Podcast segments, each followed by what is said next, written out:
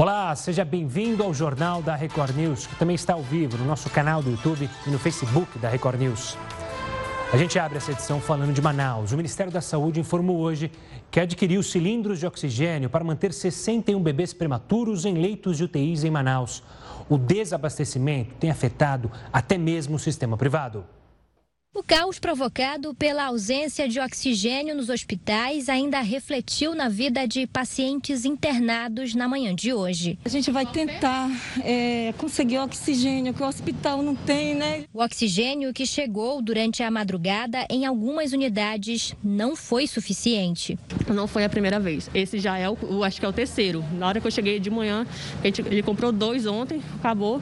Aí chegou Chegou, não lembro qual foi o horário que chegou ontem à noite, que abasteceram os hospitais, só que quatro horas acabou, porque é muita gente. Este epidemiologista da Fiocruz explica as consequências da ausência do insumo mesmo que por alguns segundos, para os pacientes que estão internados. Nós sabemos né, que qualquer pessoa que fica mais do que 22 segundos sem oxigênio pode, inclusive, desmaiar. Falando de 22 segundos. Diante do desabastecimento do oxigênio no Amazonas, a Agência Nacional de Vigilância Sanitária, Anvisa, concedeu uma autorização para a empresa que fornece o produto para a rede pública de saúde.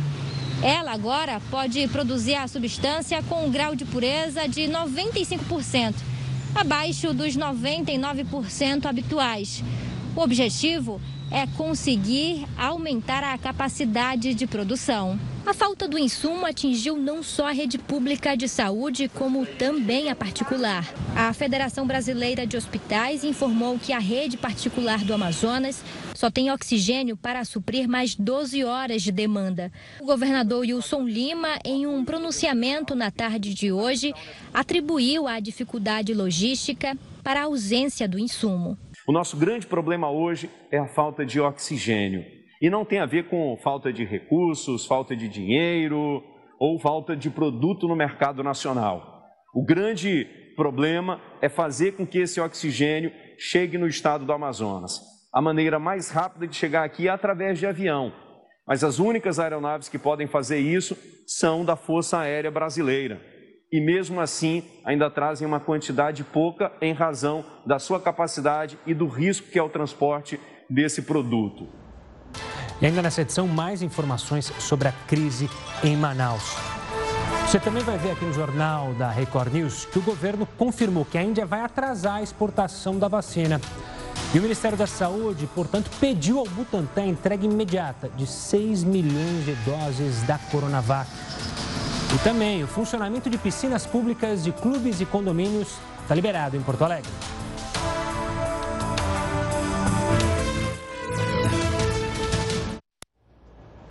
Olha, o Ministério da Saúde confirmou o caso de reinfecção por uma variante do coronavírus que tem origem lá no estado do Amazonas.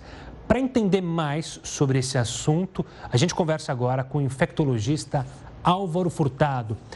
Álvaro, uma boa noite. O Heraldo também está aqui conosco. Obrigado pela participação no Jornal da Record News. Essa nova cepa, mais uma cepa, tem causado preocupações nos infectologistas e, claro, nas pessoas. Vocês entendem do assunto. Nós somos mais assustados por justamente não entender. Então, eu queria que o senhor explicasse, primeiro, que essa cepa pode ter influência nessa alta de casos em Manaus e no estado do Amazonas. Uma boa noite. Boa noite. Acho que esse questionamento é pertinente. A gente não pode associar essa questão do controle no final do ano da população com relação às práticas de isolamento, com relação a esse aumento de número de casos, ainda é muito cedo para a gente colocar de maneira definitiva que essas variações genéticas podem sim ter uma influência decisiva com relação a esse aumento. Eu acho que é um cenário ainda que a gente está estudando melhor e entendendo o papel, mas definitivamente a questão desse aumento de número de casos que a gente tem observado, o grande responsável realmente foi, foi o final do ano e os eventos de aglomerações, o não respeito às condições de isolamento. Isso foi determinante aí em Manaus e em vários locais do Brasil com relação a esse incremento significativo de casos nas últimas semanas. Álvaro, é, nós que somos leigos no assunto, acompanhamos o noticiário, é, vemos o seguinte: é, todo ano nós temos que tomar vacina para a gripe porque mudou a cepa do vírus. Então, minha pergunta agora é em relação ao coronavírus, da Covid-19. mudando a cepa, precisa de outra vacina? Ou essas que foram pesquisadas e que já estão no mercado também são capazes de, de auxiliar no combate a essa mudança? Boa noite. Eu acho que essa pergunta também é bastante pertinente. A população fica temerária com relação a essas variações genéticas e o potencial de cobertura das vacinas. Já tem alguns estudos realizados avaliando a resposta imune a essas variantes e a gente acredita que as vacinas que existem no momento vão cobrir essas variantes, mas vai ser muito importante fazer a vigilância do que está acontecendo nos próximos meses, entender a resposta imune, se a resposta imune vacinal ela é duradoura ou não, para que muito provavelmente, a gente entender que essa resposta não é duradoura, e, e, levando em consideração as variações genéticas, talvez a gente tenha um cenário parecido até com a vacina de influenza. A gente precisa fazer doses anuais, a gente tem tecnologia para construir uma vacina baseada com essas variações genéticas. Então, obviamente, nos deixa preocupados, mas hoje a gente tem tecnologia para vencer essas variações e fazer vacinas que consigam, né? se a gente tiver problema no futuro, vencer essas variações genéticas. Doutor, ainda falando sobre essas variações de cepas, no começo da pandemia, algumas pessoas incentivavam a imunização de rebanho. É, você mencionou aí os casos do final de ano em desrespeito ao distanciamento social. O modo como muitas pessoas agiram, como muitas é, coisas aconteceram, acelerou essa possibilidade de mutação do vírus? Ou é muito cedo para falar isso? Porque a gente fala de duas cepas diferentes, de, né, a de Londres, a da Inglaterra, e agora de Manaus. Ou isso está dentro da normalidade de um vírus? Olha, é importante também de falar isso. Os coronavírus têm esse potencial de mutação. Realmente isso acontece nessa família de vírus. A grande questão é entender se essas variações elas vão causar como a gente está especulando lá no Reino Unido inicialmente, a questão de aumento de transmissibilidade e quando a gente aumenta a transmissibilidade, a gente sobrecarrega o sistema de saúde. Então a gente pode até falar que essas cepas elas não vão é, levar a um quadro mais grave do ponto de vista clínico, mas elas podem gerar um problema no sistema de saúde público, já que se é um aumento, aumento de transmissibilidade, eu sobrecarrego mais rápido o sistema de saúde. E a gente não dá conta de atender uma quantidade muito grande de pacientes e o prognóstico do, do, da evolução desses pacientes piora, porque a qualidade do atendimento cai. Olha o exemplo aí de Manaus, a gente vê uma sobrecarga extrema do serviço de saúde. Então a gente pode falar, ah, pois é, a variante é mais grave. Muito provavelmente o grande papel nessa mortalidade diz respeito à qualidade do atendimento, porque a gente realmente não consegue dar um atendimento adequado quando a gente tem uma taxa de ocupação próxima de 100%. Então tudo isso tem que ser visto com cuidado nesse planejamento estratégico e Manaus tem que servir de exemplo para os outros estados, principalmente com relação ao dimensionamento de leitos, a gente pensar em voltar atrás em alguns locais com relação à flexibilização, ser um pouco mais agressivo para prever essas possibilidades de piora com relação ao desfecho da doença. Álvaro, a gente tem noticiado também ah, que em alguns países mundo, especialmente na Europa, a vacinação está tá sendo feita com uma certa rapidez. Simultaneamente, nós estamos noticiando também que os casos de doença na Europa ah, se agravaram muito. Alguns países estão fazendo um lockdown bravo, como o Reino Unido, Portugal por aí afora. Isso é uma coincidência ou não é uma coincidência? Olha, Heródoto, sua pergunta é o que a gente quer responder se essas variações, porque a gente tem duas respostas para essa pergunta. Né? Com relação à população não respeitando, isso pode ser um dos motivos principais com relação a esse aumento significativo de casos, ou uma contribuição realmente de uma variação genética, de uma cepa que tem uma característica maior de transmissibilidade, ou a somatória dos dois fatores, né?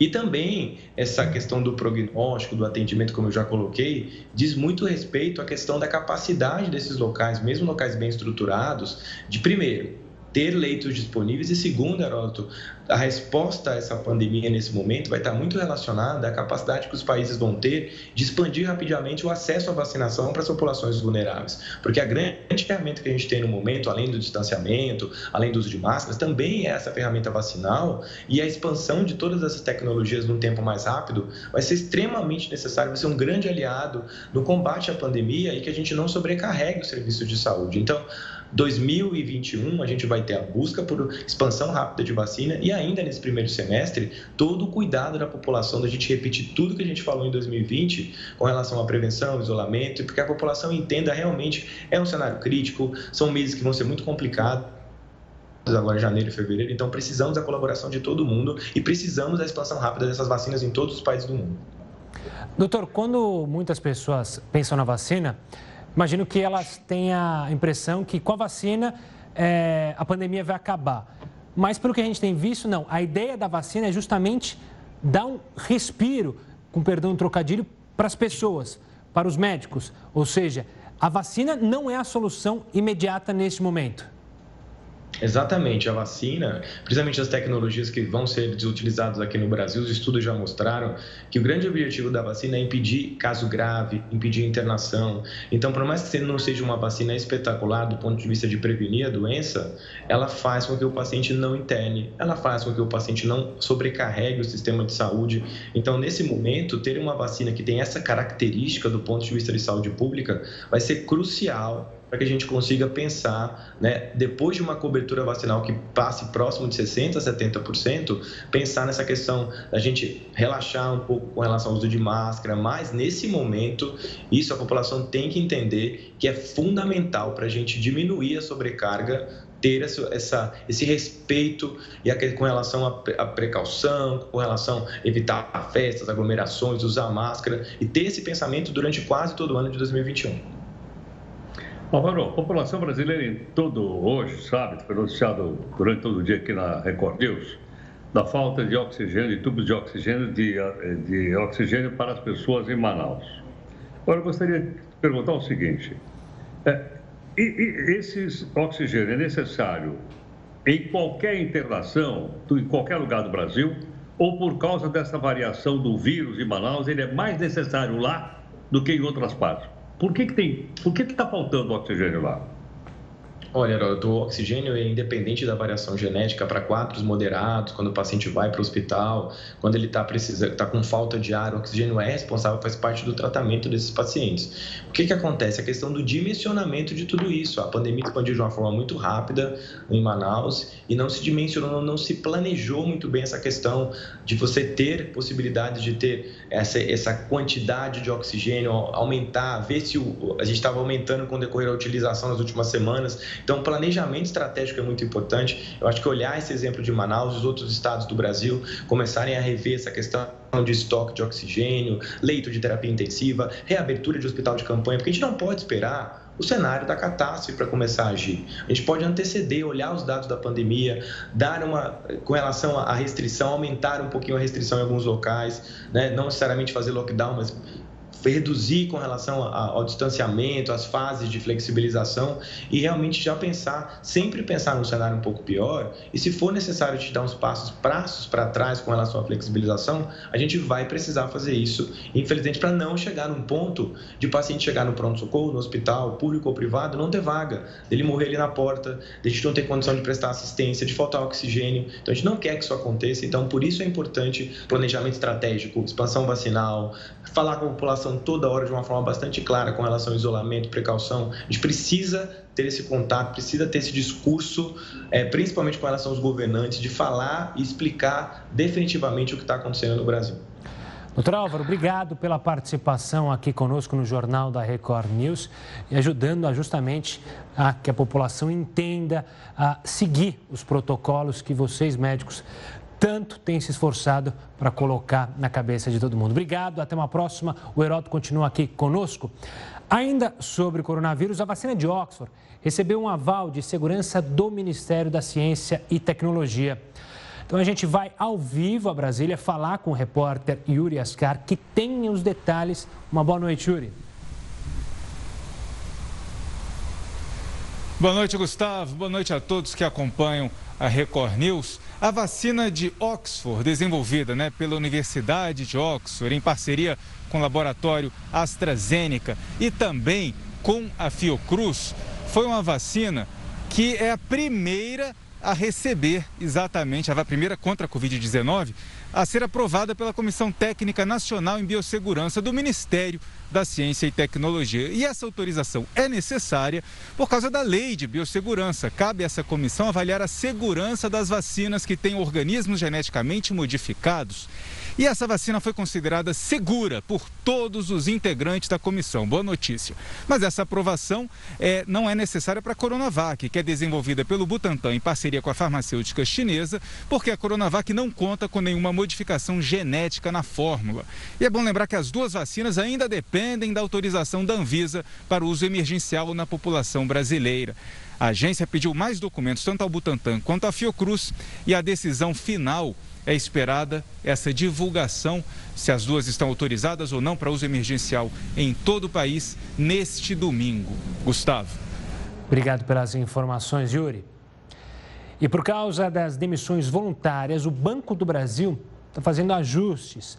E esses ajustes prevêem ações para aumentar a competitividade e a eficiência operacional. Pelo plano, funcionários que estão perto de se aposentar terão vantagens ao aderir à demissão voluntária. Em alguns casos, a rescisão chega a meio milhão de reais. Além disso, com a redução do número de agências físicas e aposta maior no sistema digital, o Banco do Brasil deverá economizar já nesse ano mais de 350 milhões de reais. Além disso, com o plano de expansão da digitalização do banco, as agências pretendem aumentar o atendimento exclusivo aos clientes. Em nota, o Banco do Brasil destacou que pretende abrir 14 agências agro, voltada justamente para o produtor rural. o Brasil registrou mais de 66 mil novos casos de coronavírus apenas nas últimas 24 horas. O ritmo de contágio, a curva de contágio, segue crescendo em todo o país. E no próximo bloco você vai saber quais são os lugares onde a contaminação é mais provável. Continue conosco no Jornal da Record News. Estado de São Paulo ultrapassou a marca de 49 mil mortes por coronavírus desde o início da pandemia. Por causa do aumento de casos, o governo anunciou que a quarentena ficará mais rígida. Oito cidades regrediram para as fases mais restritivas. Marília, que estava na fase laranja, agora vai para a vermelha porque tem 83% dos leitos de UTI ocupados.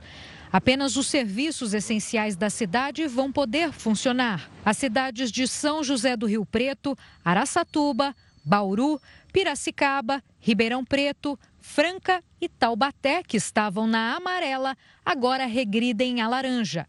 As demais regiões, incluindo a Grande São Paulo, continuam na fase amarela. É importante lembrar que essa reclassificação só aconteceria no dia 5 de fevereiro. Mas por causa da gravidade, principalmente por causa do colapso nos hospitais em Manaus, as mudanças foram anunciadas hoje e começam a valer na próxima segunda-feira. O governo ainda recomendou que as cidades com altas taxas de ocupação de leitos coloquem em prática medidas para combater a disseminação do vírus, mesmo que não façam parte do grupo com medidas mais rígidas. 43 municípios estão com mais de 80% dos leitos ocupados. Oito deles fazem parte da Grande São Paulo. Os índices que temos hoje na saúde são similares no estado de São Paulo àqueles que atingimos no pico da pandemia da primeira onda. Mas, infelizmente, as aglomerações que nós observamos em todo o estado no final do ano passaram a se revelar agora. Olha, a pandemia do coronavírus volta a pôr em risco quem depende da saúde pública no Rio de Janeiro. Os leitos de UTI na capital estão perto da ocupação máxima. O repórter Pedro Paulo Filho tem mais informações. Uma boa noite, Pedro. Oi, Gustavo, boa noite para você, boa noite a todos. Pois é, durante a tarde, a taxa de ocupação dos leitos de UTI operados pelo SUS aqui na capital fluminense chegou aos 100%, mas segundo o mais recente balanço da Secretaria Municipal de Saúde, essa taxa está agora girando em torno de 94,2%. Nós estamos aqui em frente ao Hospital Municipal Ronaldo Gazola, em Acari, na Zona Norte, que é o hospital de referência no tratamento da Covid-19 aqui no Rio. Essa área é isolada, como a gente consegue observar, o portão está fechado porque é uma área de segurança, até mesmo para evitar o contágio. Mas o que a gente mais viu durante esse tempo que a gente está aqui foram funcionários saindo muito exaustos depois de mais um intenso dia de trabalho e também pessoas à espera de alguma informação, à procura de alguma informação. A gente, inclusive, viu pessoas chorando, mas a gente não tem informações sobre o motivo, o que teria provocado esse choro. Nos leitos de enfermaria, a taxa de ocupação aqui na cidade do Rio é de 84,9%. E segundo o balanço da Prefeitura do Rio, da Secretaria de Saúde, Hoje, há nove pessoas há mais de 24 horas à espera de uma vaga em um leito. Bom, em todo o estado do Rio de Janeiro, a taxa de ocupação dos leitos de UTI é de 68,3%. Mas em nove cidades do interior, Gustavo, já não há mais capacidade de atendimento.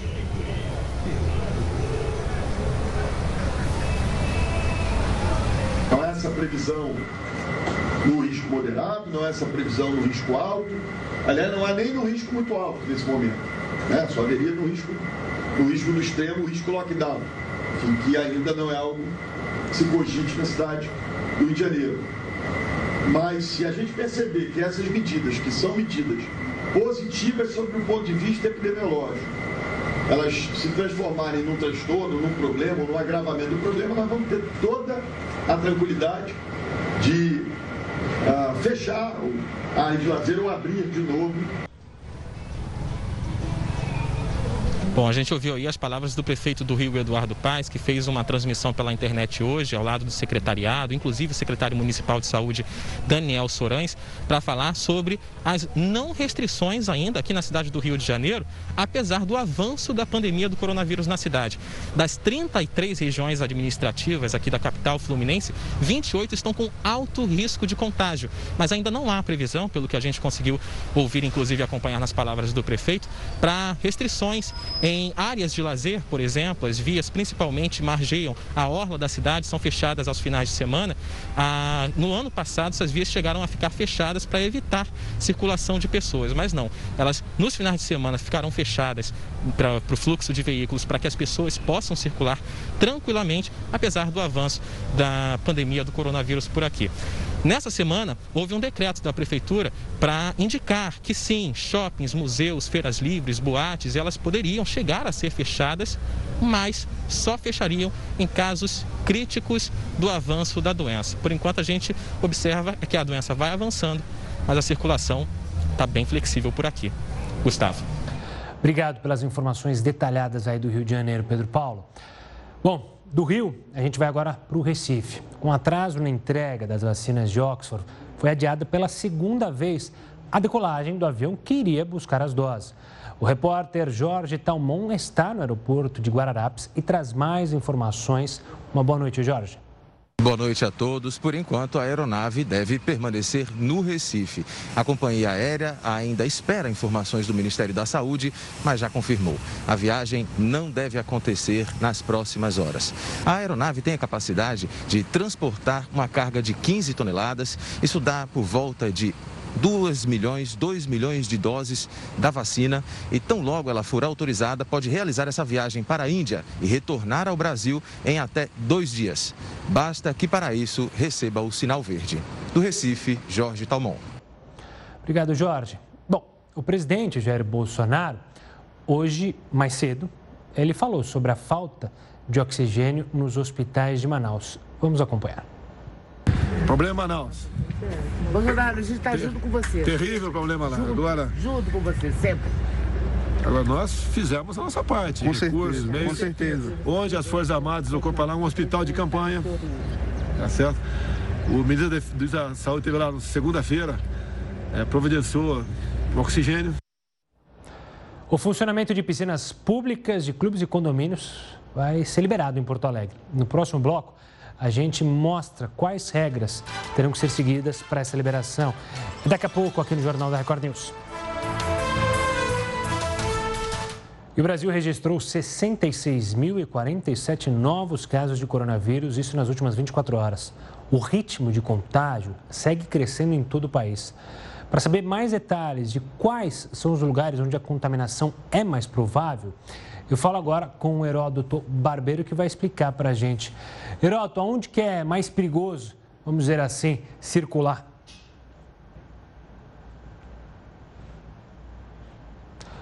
Acho que perdemos o Heródoto. Estava com uma cara de quem estava travada. Agora voltou a transmissão com o Heródoto. Heródoto, você tinha ficado congelado, é, mas agora descongelou. Por favor, as suas informações. Tá um frio danado aqui, estou congeladão. Bom, vamos mais uma informação interessante aí para a gente aprender coisas com quem sabe. O Centro de, de, de, de Doenças dos Estados Unidos É, ser o seguinte: o que é um lugar de baixo risco para a gente não pegar doença? Superfície lisa. Então não precisa ficar muito preocupado com maçaneta, com porta, não, tem problema. Atividades externas também, baixo risco. Vai correr, vai brincar, vai no parque, é baixo risco, segundo a informação da ciência americana. Agora vamos ver de alto risco. Local fechado, locais estreitos, mal ventilados, teatro, cinema, escritório, etc. Alto risco, segundo eles lá. Outra informação para a gente botar no nosso caderninho aí. Vamos virar então a nossa, a nossa página.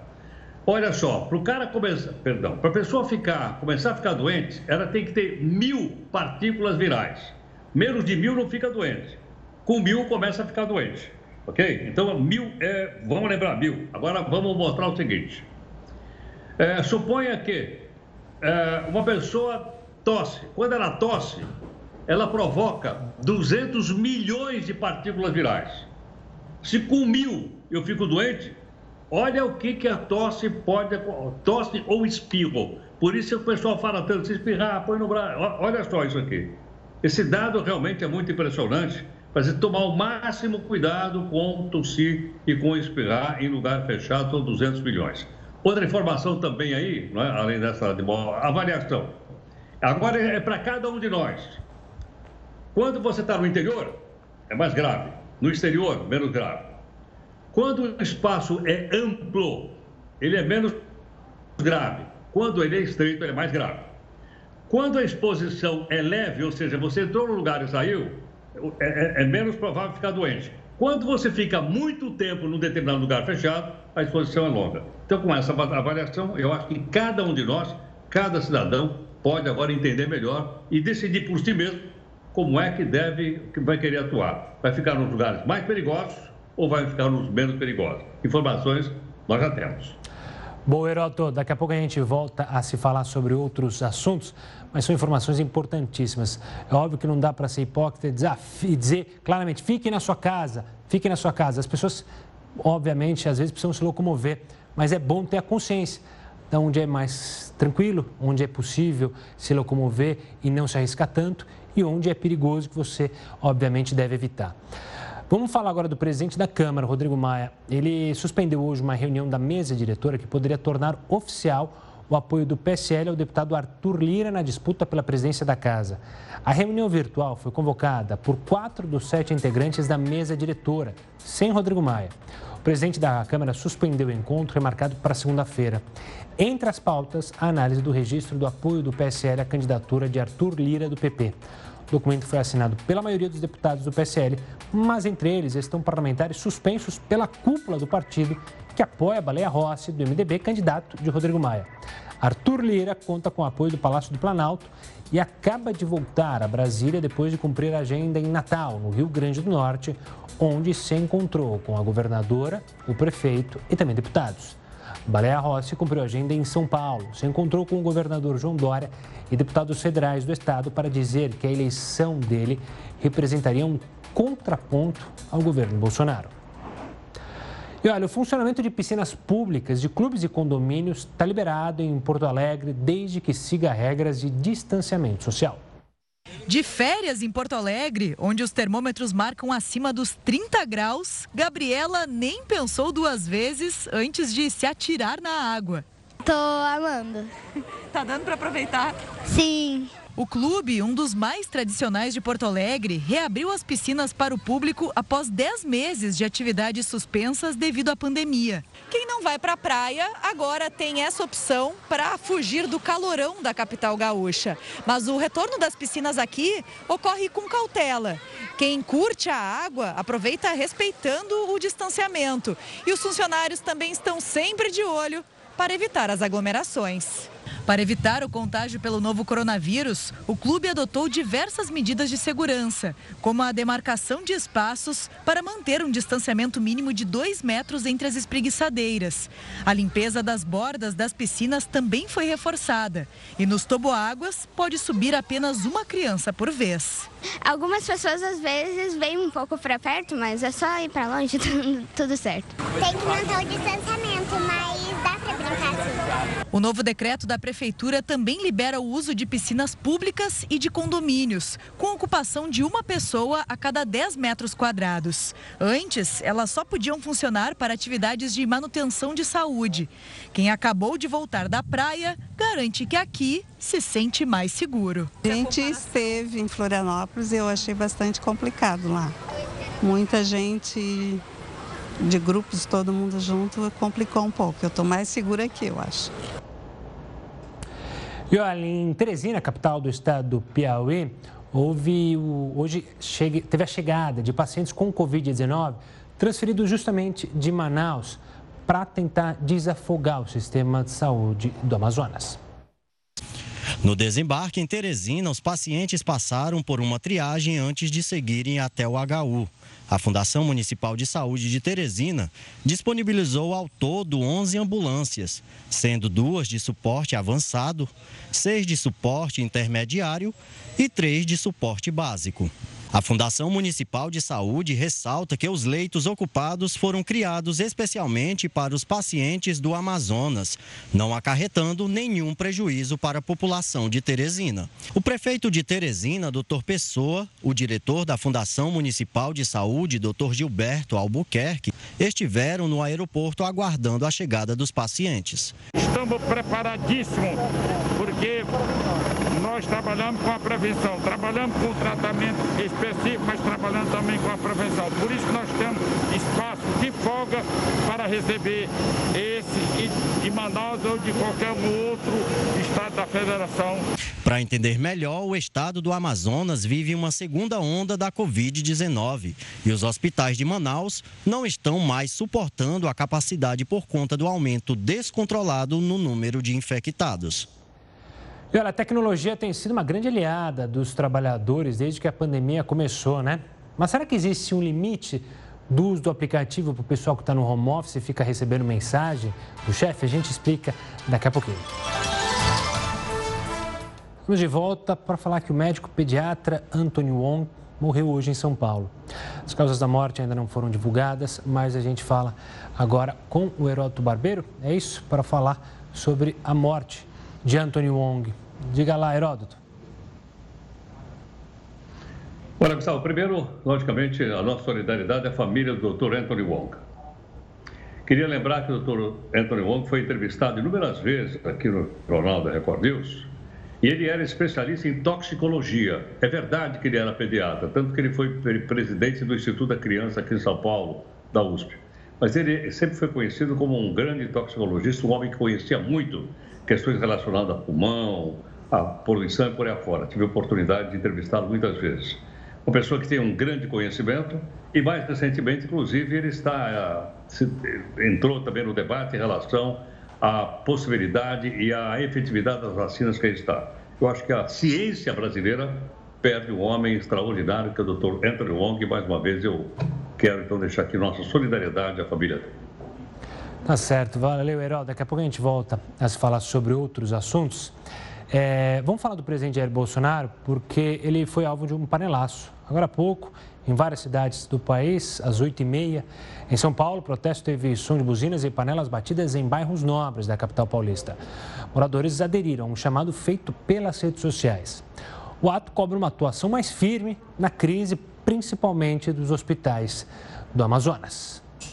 Vamos falar da tecnologia, que ela tem sido uma grande aliada na vida dos profissionais desde que a pandemia começou. O WhatsApp, por exemplo, é uma das ferramentas responsáveis por agilizar e potencializar relações. Tem Zoom, tem, enfim, um, uma infinidade de aplicativos para aproximar funcionários. Mas qual é a linha que determina o limite através do aplicativo? O Fábio Guarieiro, que é especialista em Direito do Trabalho e professor do Damásio Educacional, vai nos explicar. Fábio, obrigado pela participação. O Herói também está aqui conosco. Essa questão do trabalho home office, principalmente, foi feito meio às pressas, justamente por causa da pandemia. E deixou um gap enorme, né? A justiça já está conseguindo entender é, como funcionar isso aí? Os, os profissionais não estão sobrecarregados, trabalhando mais em casa do que efetivamente quando trabalhavam nos escritórios? Olá, Gustavo. Olá, Heródoto. Boa noite. Boa noite a todos. Na verdade, é, vamos, vamos por partes. O home office, na verdade, se chama tecnicamente teletrabalho. Ele foi inserido pela Lei 13467 de 2017 com a reforma trabalhista, o que de uma certa forma não é nenhuma novidade, porque a CLT já previa o trabalho feito a domicílio. Agora, com o advento da pandemia, a figura do teletrabalho ou o home office, como é vulgarmente conhecido, ele se tornou quase que uma máxima, porque por conta dos lockdowns e das quarentenas e dos impedimentos de muitos trabalhos serem feitos no ambiente físico, então se delegou ao empregado que realizasse suas atividades em outros ambientes que não necessariamente de trabalho, mas não também exclusivamente em casa. Claro que a gente usa toda a nossa estrutura de casa, ah, os recursos que estão ali disponíveis, por isso essa figura do teletrabalho, né, do home office. Mas com o advento da pandemia, sem dúvida, isso virou uma máxima e a gente está tentando entender aí os detalhes que surgem por conta é, do, do, da adequação e da adaptação dos trabalhadores a esse novo ambiente de trabalho. Professor, as mensagens trocadas por WhatsApp, por exemplo, dando alguma ordem ou pedindo mais trabalho, etc, etc, elas podem ser levadas à justiça, elas se tornam indícios ou provas em processo judicial, especialmente da Justiça do Trabalho? Boa pergunta. Vamos lá. Primeiro, as mensagens enviadas pelo WhatsApp, a gente pode guardá-las printá-las e depois usá-las como prova documental, sem sombra de dúvida. E Heródoto, é, é, eu sempre uso aquela frase que Aristóteles dizia, né? A virtude está no meio, é o virtus médio, a virtude do homem está no meio termo. É, se a postura do empregador no exercício da sua fiscalização, no seu exercício de exigência de metas, de cobrança do empregador, ela passa do nível do tolerável em cima do empregado, sem sombra de dúvida, o empregado começa a guardar essas mensagens, começa a printá-las, para depois usar contra o ofensa ao seu direito de desconexão. O que é o direito de desconexão? Vamos, vamos tentar aqui ser bem pragmático. O dia tem 24 horas e a nossa jornada básica prevista no artigo 7 Acho que perdemos o contato com o Fábio Guarieiro.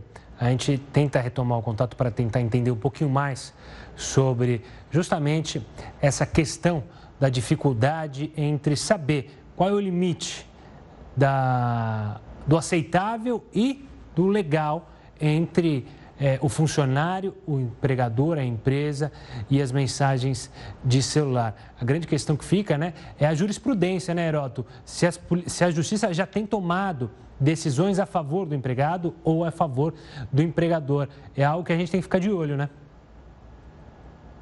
Sem dúvida alguma. E como o próprio professor estava explicando, né, é, isso pode se tornar prova, porque isso pode ser guardado, como ele lembrou agora há pouco, e pode ser apresentado tanto pela empresa como pode ser apresentado pelo empregado também. Então, acho que é uma questão nova né, do relacionamento entre, entre empregado e empregador, que as pessoas todas vão ficar atentas, tanto aqueles que dão as ordens como aqueles que recebem as ordens também. Acho que é uma coisa nova dentro do direito brasileiro. Exato. O Fábio já está aqui de novo com a gente.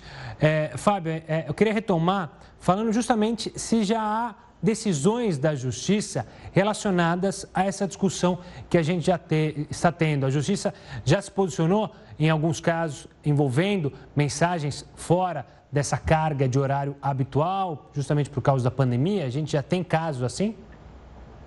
Já, já temos sim, Gustavo. O artigo 187 do Código Civil, ele traz a figura do ato ilícito praticado por abuso de direito. O que é o abuso de direito? É quando uma pessoa exerce o seu regular direito excessivamente além dos limites do tolerável. E muitos empregadores têm pecado nesse sentido muitos empregadores que têm por direito, por lei, o seu exercício de fiscalização, o seu exercício de cobrar metas sobre o empregado, eles têm exagerado nesse sentido. Então, mensagens enviadas de madrugada, ao, em feriados, em finais de semana, naquele dia que o empregado está exercitando a sua folga, que é um direito constitucional, um direito previsto em lei. Então, o que tem que ficar muito claro para esses empregadores, os meios telemáticos, os meios telemáticos usados como ferramenta de fiscalização podem sim e devem ser utilizados, mas dentro do limite do tolerável. Dentro desses horários, desses interregnos de tempo que são destinados ao descanso do empregado, esse direito é sagrado do empregado. É um direito que o empregado tem que estar desconectado para poder se dedicar ao estudo, ao lazer, ao descanso, à família, de modo que o empregador não pode intervir nesse momento do empregado e privar-lhe desse momento de descanso para exigir-lhe metas, para exigir que ele cumpra determinadas atividades, porque o direito ao descanso está garantido pela Constituição. A gente não pode perder de vista que a gente trabalha para sobreviver, mas a gente não vive só para trabalhar. Fábio, obrigado pela participação aqui conosco e pelas explicações sobre esse assunto que é novo, que ainda muita gente não está sabendo lidar. Forte abraço e até uma próxima. E olha, olha que cena inusitada. Caminhões que chegaram, que estão ali, que vieram com peças encomendadas antes da decisão do fechamento das fábricas da Ford, estão parados na porta da unidade de Camaçari, lá na Bahia. Eles não podem descarregar, veja só. Caminhões chegam a todo momento de várias partes do país. Já são mais de 70 parados na porta da fábrica da Ford em Camaçari, à espera de uma definição. Alguns estão aqui há quatro dias. Os motoristas dividem apenas dois banheiros e improvisaram acampamentos para fazer a comida. Bem complicado, a gente tem que, às vezes, desengatar o caminhão para poder ir até na cidade, né? Buscar alimento, produto de higiene. Os caminhões estão carregados com peças que seriam usadas na montagem de veículos. Os motoristas dizem que a empresa se recusa a receber a carga desde a noite de domingo. Eles querem saber quem vai pagar pelos dias perdidos. Ninguém veio falar para mim que, que dia que vai pagar, se vai pagar, o que, que vai acontecer. A Ford já avisou aos fornecedores que os caminhões devem retornar às empresas. A questão será tratada diretamente com cada uma delas. Mas os caminhoneiros alegam que até agora não receberam nenhuma garantia e, por isso, não podem levar as cargas de volta. Não podemos voltar com a nota fiscal que veio, porque tem imposto, ICMS, tem um montão de coisa, né? E o Jornal da Record News fica por aqui, mas claro que você vai continuar muito bem informado com a Manuela Caiado, News das 10. Eu volto a te encontrar na segunda-feira. Tchau, tchau.